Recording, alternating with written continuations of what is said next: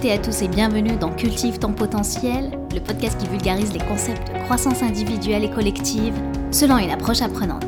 Je m'appelle Lamia Arbo et aujourd'hui dans ce huitième épisode, on va parler de problèmes.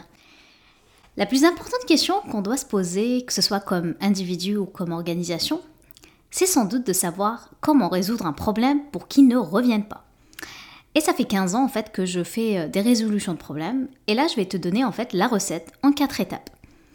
Premièrement, on doit définir le problème. Deuxièmement, on doit identifier la cause source. Troisièmement, il faut trouver la solution. Et enfin, la quatrième étape, ce serait d'implanter et de s'assurer du suivi. Voilà, c'est fini, j'ai fini mon épisode. Mais non, on sait très bien que c'est plus profond, c'est plus complexe que ça. Et mon intention justement avec cet épisode est en fait de te donner une autre perspective, une autre façon de voir les choses. En fait, il y a toujours eu une concurrence des problèmes, une sorte de controverse sur la priorité de ces problèmes et qu'est-ce qui, euh, est le plus important et, quel est le problème le plus euh, problématique en fait. Sans oublier bien sûr les faux problèmes qui surgissent, envahissent tout, disparaissent ou parfois persistent en éclipsant le reste. Donc finalement, ce n'est jamais vraiment le problème qui est le problème. En fait, c'est plutôt les pensées qu'on a du problème qui comptent. Les problèmes ne sont pas des problèmes, que nous n'y pensons pas. Ce qui est un problème pour quelqu'un, ce n'est pas forcément un problème pour quelqu'un d'autre. C'est toute une question de perspective. Ma maison n'est pas rangée, il y a une tempête de neige, j'ai un retard sur un projet. En fait, ce ne sont pas des problèmes qui changent la vie. L'autre chose dont tu dois considérer en, ce qui concerne les problèmes, en mon avis, c'est aussi la façon, en fait, c'est à toi de décider comment graviter euh, autour du problème et sur ce quoi tu te concentres. Car la plupart du temps, lorsque nous avons un problème, ben, ben, on continue en fait à se concentrer sur le problème lui-même. On parle de ce problème à nos amis, à notre famille, à des collègues. En fait, tous les signes nous confirment que c'est vraiment un problème. Hein. Et tout ça par nos billets de confirmation. Nous ne sommes pas en fait concentrés sur la réflexion, sur la façon de voir le problème autrement que sur la solution. De mon côté, j'ai toujours été porté moi sur les solutions et quand quelque chose ne va pas, ben, j'aime bien me concentrer sur la solution. Au lieu de passer du temps à expliquer le problème et en parler, etc. etc. surtout comment s'assurer en fait que ce problème ne revient pas. C'est sûr que cet état d'esprit peut changer sérieusement la vie. Hein. Si toi tu prends là un exemple euh, d'un problème que tu as dans ta vie en ce moment, ben, tu peux deux choses. Soit tu remarques la façon dont tu y penses, tu te dis, bon, est-ce que c'est utile? Est-ce que c'est utile que je pense de cette manière? Est-ce que ça me sert? La deuxième, euh, deuxième possibilité, c'est aussi OK. Est-ce que le fait que de me concentrer encore et encore sur le problème me sert ou je vais plus mettre mon cerveau à travailler sur la solution? Et généralement, au lieu de se poser la question, ben, quel est le problème? Pourquoi j'ai ce problème? Comment ça se fait que je suis si malheureux, si malchanceux plutôt pour avoir ce problème? En fait, plutôt se poser des questions, bon, comment ça se fait que je pense comme ça? Quelle serait la solution? Comment je pourrais pour résoudre ce problème Et se poser les bonnes questions bah, change aussi vraiment l'état d'esprit. Je sais que moi, dans mon travail, quand je fais un processus de résolution de problème, l'une des étapes à faire est, euh, c'est en fait, c'est de séparer les faits de leurs interprétations. En fait, ce que tu fais, c'est que tu prends n'importe quel problème dans ta vie et tu sépares les faits des pensées ou des interprétations que tu peux en faire. Les faits, en fait, sont plus euh, au niveau du factuel. C'est quelque chose qui est quasi prouvable devant des tribunaux. Ça doit être quelque chose pour lequel euh, tout le monde serait d'accord en fait. Dire quelque chose comme mon boss n'est pas bon, ça ce n'est pas un fait parce qu'on sait euh, quelqu'un peut être tout simplement en désaccord avec nous. Ça peut être un autre collègue, etc. Donc c'est sûr que peut-être un autre collègue euh, pense pas que le leadership en fait de notre boss est à questionner. Peut-être que son leadership est très bon. Hein. Du coup, tout le monde n'est pas d'accord avec nous du coup, ce n'est pas un fait. Et la façon dont tu interprètes cela, exemple que ton boss n'est pas bon, tout ça c'est une pensée. Ta réflexion à ce sujet, en fait, c'est ça qui crée le problème. Et moi, ce que j'aime à penser, c'est à nous en fait de contrôler ce qui est un problème et ce qui ne l'est pas. Si tu te dis euh, quelque chose comme Bon, mon boss est méchant, il ne reconnaît pas mon travail, il ne se soucie pas de moi. En fait, toutes ces pensées, toutes ces pensées créent le problème et continue à l'alimenter par le biais de confirmation que j'ai parlé tout à l'heure. Disons qu'en fait, il y a eu un événement, c'est votre rétroaction ou le bilan de fin d'année, et disons qu'il y a eu un événement X, et que ton boss en fait n'a pas fait une bonne rétroaction. Tout simplement parce qu'il voulait être méchant avec toi. C'était vraiment son intention, hein. Et malgré ça, ce n'est toujours pas un problème. Tant que tu n'as pas pensé, en fait, que c'est un problème. Je sais pas si tu vois la nuance. Parce que pourquoi? Parce que cela te donne plus ta responsabilité émotionnelle.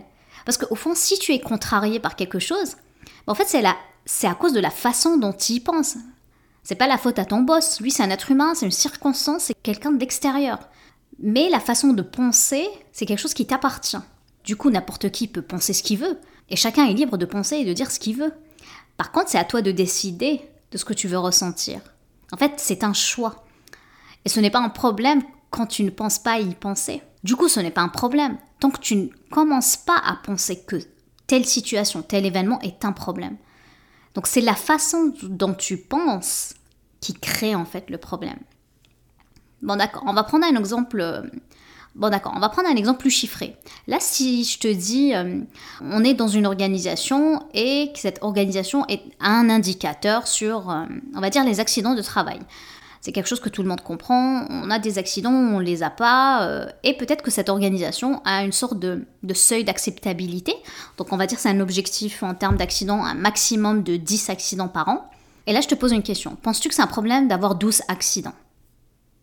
Ben, En fait, je ne sais pas. Cela dépend de la façon dont l'organisation décide de penser par rapport à ce chiffre.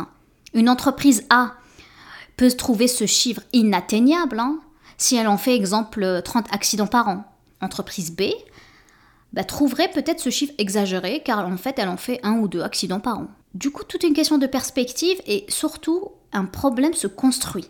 Et aussi un problème sans objectif n'est pas un problème.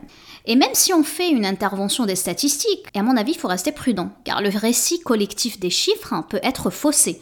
En fait, des chiffres peuvent en cacher d'autres. C'est sûr qu'un problème, à mon avis, nécessite une sorte de conjoncture de plusieurs volets, et ça prend une sorte de construction scientifique hein, qui permet d'avoir des critères autour du corps du problème, le corps C-O-R-E, dans le but d'établir une sorte de causalité, et ça crée le lien entre les chiffres et les symptômes.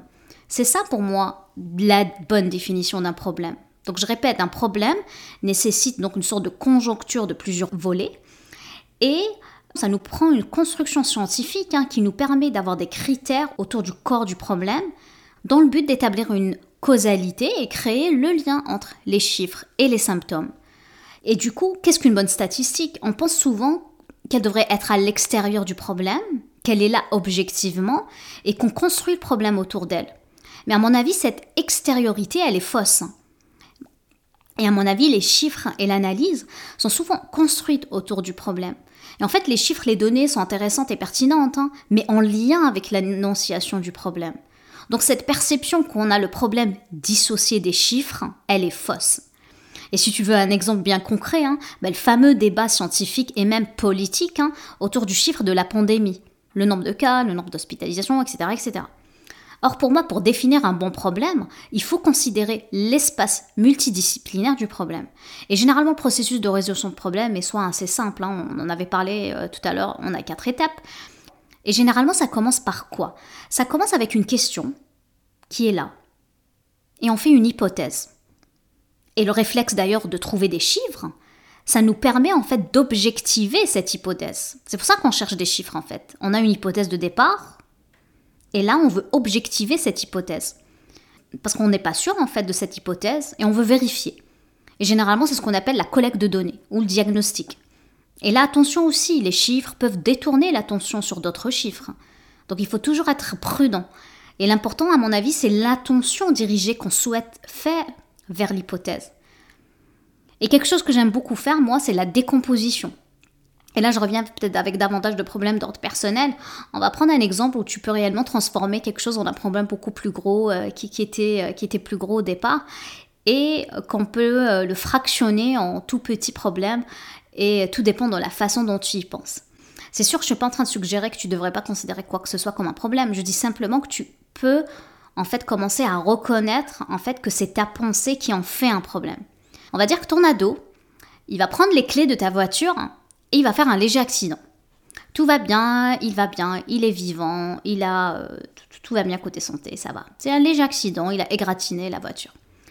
C'est sûr que quelqu'un peut interpréter cela comme suit.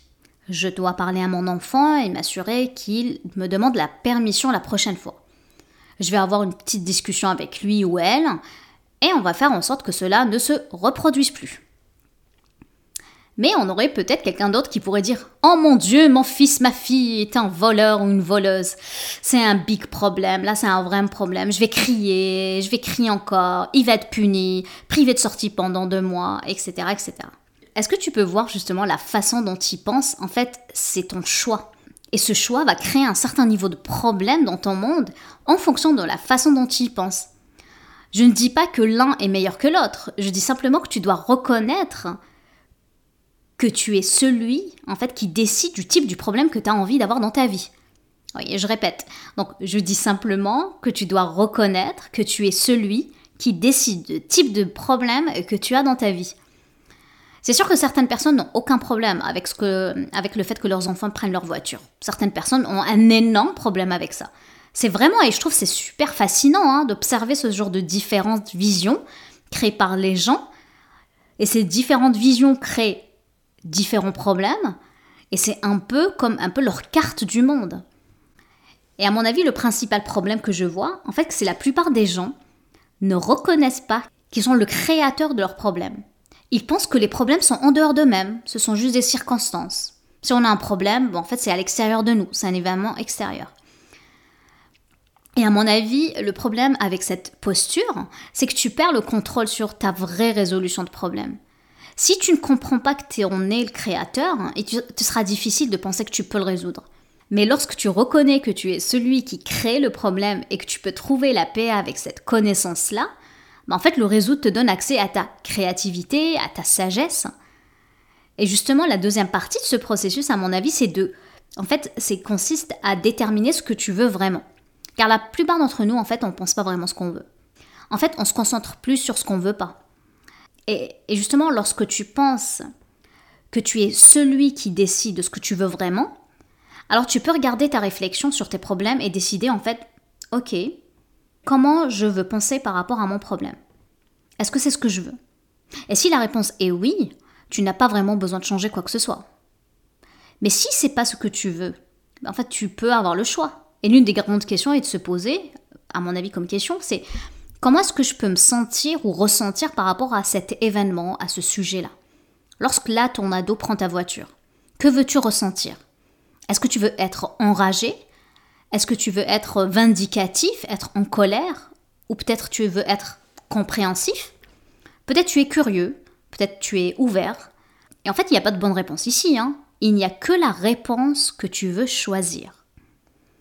Et la raison pour laquelle tu ne te sens pas comme tu le souhaites, hein, ben en fait, c'est à, cause de ce que tu penses. Ensuite, tu peux te demander, ben, comment ben, aurais-je besoin de penser à ce problème?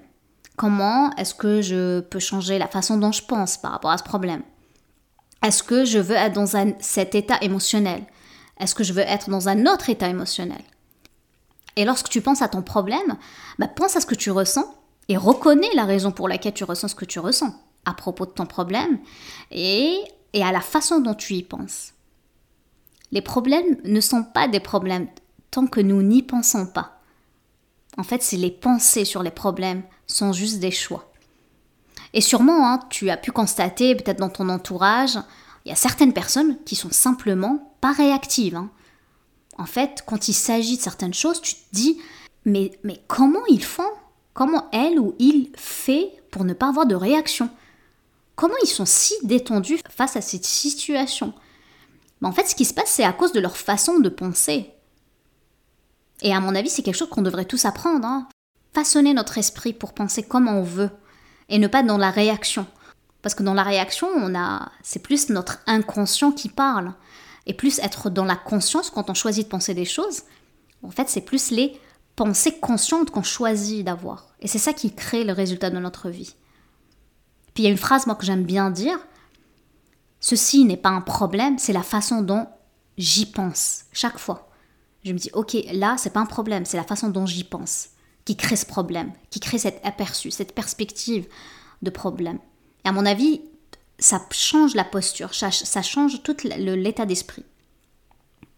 Et l'une des choses que je t'ai parlé en tout début de ce podcast était de se concentrer en fait sur les solutions plutôt que sur les problèmes. Et euh, cependant, pour y arriver, il suffit de considérer le problème dans son entièreté. Et pour pouvoir le faire, à mon avis, il suffit de se poser les bonnes questions. Parce que poser des questions, c'est tout un art. Hein. Et euh, d'ailleurs, dans mon cas, moi, je pense, j'avais dit ça à mon tout premier épisode. J'avais dit que j'ai euh, que j'ai toujours aimé les mathématiques. Et en fait, j'ai pu aimer les mathématiques grâce à un formidable enseignant que j'avais au collège, c'est Monsieur Segman. Donc, euh, je salue Monsieur Segman s'il m'écoute. Euh, si quelqu'un connaît Monsieur Segman, euh, collège de Saïd Hamnin Ahidra à Alger. Donc, Monsieur Segman nous expliquait la logique mathématique d'une façon très très intéressante. Et en fait, il disait que les problèmes mathématiques étaient une sorte d'énigme, une sorte de, de mystère. Et le but ultime, en fait, quand on faisait face à un problème, c'est tout simplement de le comprendre du moment qu'on comprend un problème, bah, fait, on aurait la moitié de la solution. Donc on prenait en fait le trois quarts de la leçon, tout simplement dans la définition du problème. Et je me rappelle, hein, comme si c'était hier, hein, c'est quand même, ça fait quoi, 20 ans à peu près, plus, oh mon dieu. Euh, et je me rappelle encore, euh, donc en fait, ce qu'il faisait, euh, Monsieur Segman, il prenait le tableau, c'était un tableau, je pense, noir-gris, il prenait la craie, puis il scindait le tableau en trois colonnes. La première colonne, il représentait les faits, tout ce qui est donné, contexte, etc. Et la deuxième colonne représentait plus l'analyse, en fait, du problème. Qu'est-ce qu'on comprend du, problème euh, Et finalement, on sortait avec la définition du problème en tant que tel. Et finalement, la troisième colonne représentait la solution, qui était dans la majorité des cas, en fait, une application de ce qu'on avait appris euh, la leçon précédente, de la partie plus théorique. Et justement, quand nous posons des questions, en fait, nous posons des questions pour interroger ce qui se passe autour de nous, histoire de vérifier et de consolider notre carte du monde. Ça peut fonctionner très bien, hein, pourquoi pas tu On pose des questions, on veut comprendre, etc. Par contre, Einstein a donné une, euh, une sorte de vision différente, une sorte de piste de réponse. Et il dit, si j'ai une heure pour résoudre un problème dans ma vie dépend, je vais passer les 55 première minute à chercher la meilleure question à se poser. Et quand j'ai trouvé cette question, il me suffira de 5 minutes seulement pour trouver la réponse. Finalement, c'est la mise en question plus que la mise en réponse.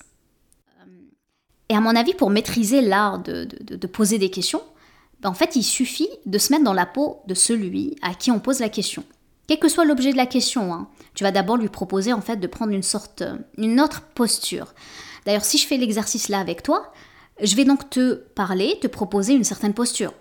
La posture serait, euh, la posture serait quand je te poserai une question, peut-être je t'inviterai à répondre soit en tant qu'acteur, où tu seras amené par la suite à faire une action, faire quelque chose, d'où le terme acteur. Après, euh, on pourrait avoir une posture plus d'observateur, et là tu vas voir ce qui se passe, tu vas être en mode observation, ou bien une troisième possibilité serait, euh, bah, je t'inviterais peut-être à réfléchir à ce que tu ressens, ou bien prendre du recul par rapport à la situation. Donc en fait, c'est l'une des premières étapes, à mon avis, de comment on peut varier des questions. La deuxième façon serait plus un geste mental. D'ailleurs, quand tu poses une question à quelqu'un, je t'invite euh, à faire un plus un geste mental spécifique. Et pour comprendre en fait les gestes mentaux, il faut faire le parallèle aux gestes physiques. Entre frapper une balle avec une raquette de badminton ou frapper un ballon de soccer avec sa jambe, c'est sûr que c'est deux gestes différents, c'est deux muscles différents, et en fait on obtient deux résultats différents. C'est assez logique. Hein du coup, c'est la même manière pour notre cerveau. Si je te demande de me résumer une situation, ben, en fait, tu vas utiliser des zones corticales différentes que si je te demande de m'analyser la situation ou me dire ce que tu ressens. En fait, ce pas les mêmes neurones qui travaillent, ce sont pas les mêmes connexions neuronales. Alors, pour mieux comprendre en fait comment fonctionne donc toute l'art de se questionner, je vais te faire un petit résumé d'une séance de coaching que j'ai eue avec une cliente.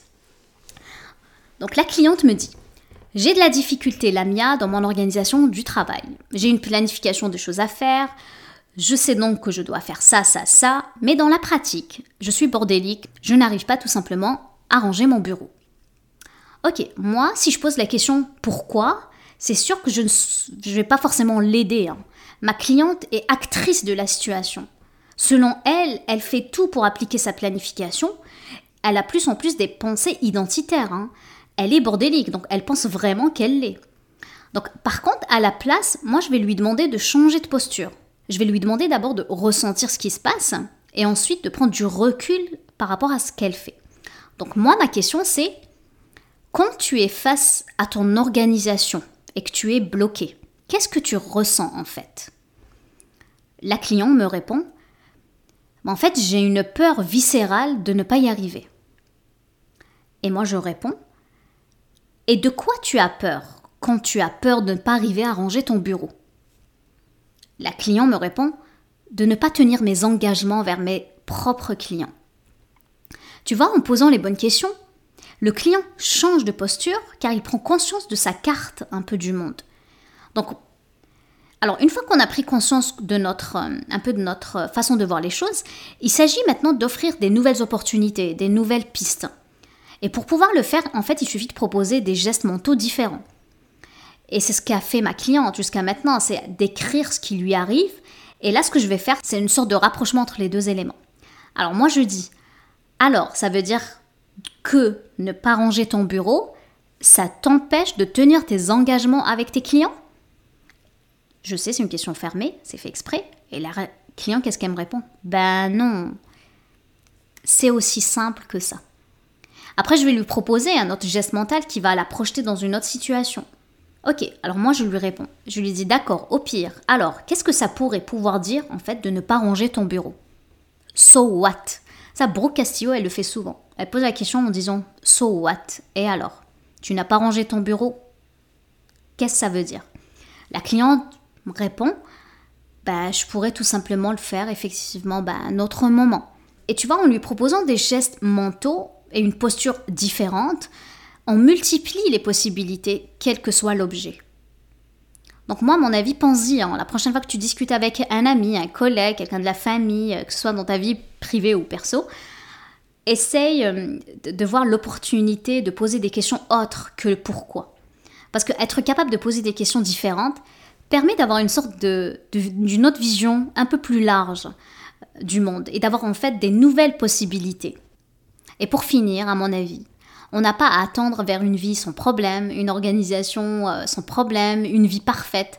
Ce serait trop ennuyeux, boring. Par contre, se donner des objectifs, se challenger en réajustant nos cibles, ben c'est ça qui va nous permettre de grandir et de sortir de notre zone de confort. Je vais m'arrêter là. Je te remercie de m'avoir écouté. En fait, j'espère que tu as eu autant de plaisir à écouter mon podcast que j'en ai à le créer. Si tu penses à 2-3 personnes qui pourraient en profiter, je t'encourage à leur en faire part. Sur ce, je te laisse cultiver les graines. Prends soin de toi. Je t'embrasse. Passe une excellente fin de semaine et je te dis à bientôt. Ciao, ciao.